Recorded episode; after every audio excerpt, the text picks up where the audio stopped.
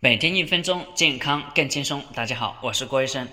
对于我们老百姓来说，健康最大的杀手不是空气污染、食品安全、水质不干净，而是我们不良的生活习惯。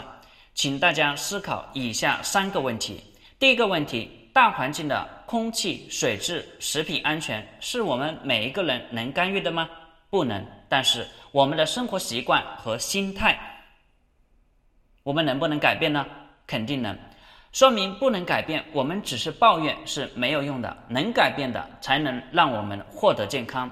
第二个问题，同样一个环境，也就是你认为的食品、空气、水质有问题的环境底下，不是你一个人在生存，是有很多人在生存。但是为什么有的人生病，有的人不生病呢？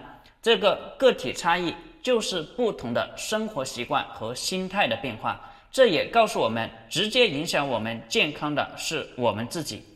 第三个问题，空气、水质、食品安全是进口的问题，我们自身管的是出口问题。比如说排、拉、尿、例假、出汗，大家想一想，如果一个人出口排的正常，垃圾就不会堆成山。所以从这三个问题的思考当中，得出一个结论：健康归自己管，不要去抱怨。大环境的改善，国家来治理；小环境的改善，我们自己来处理。健康在自己手上，不要再去抱怨。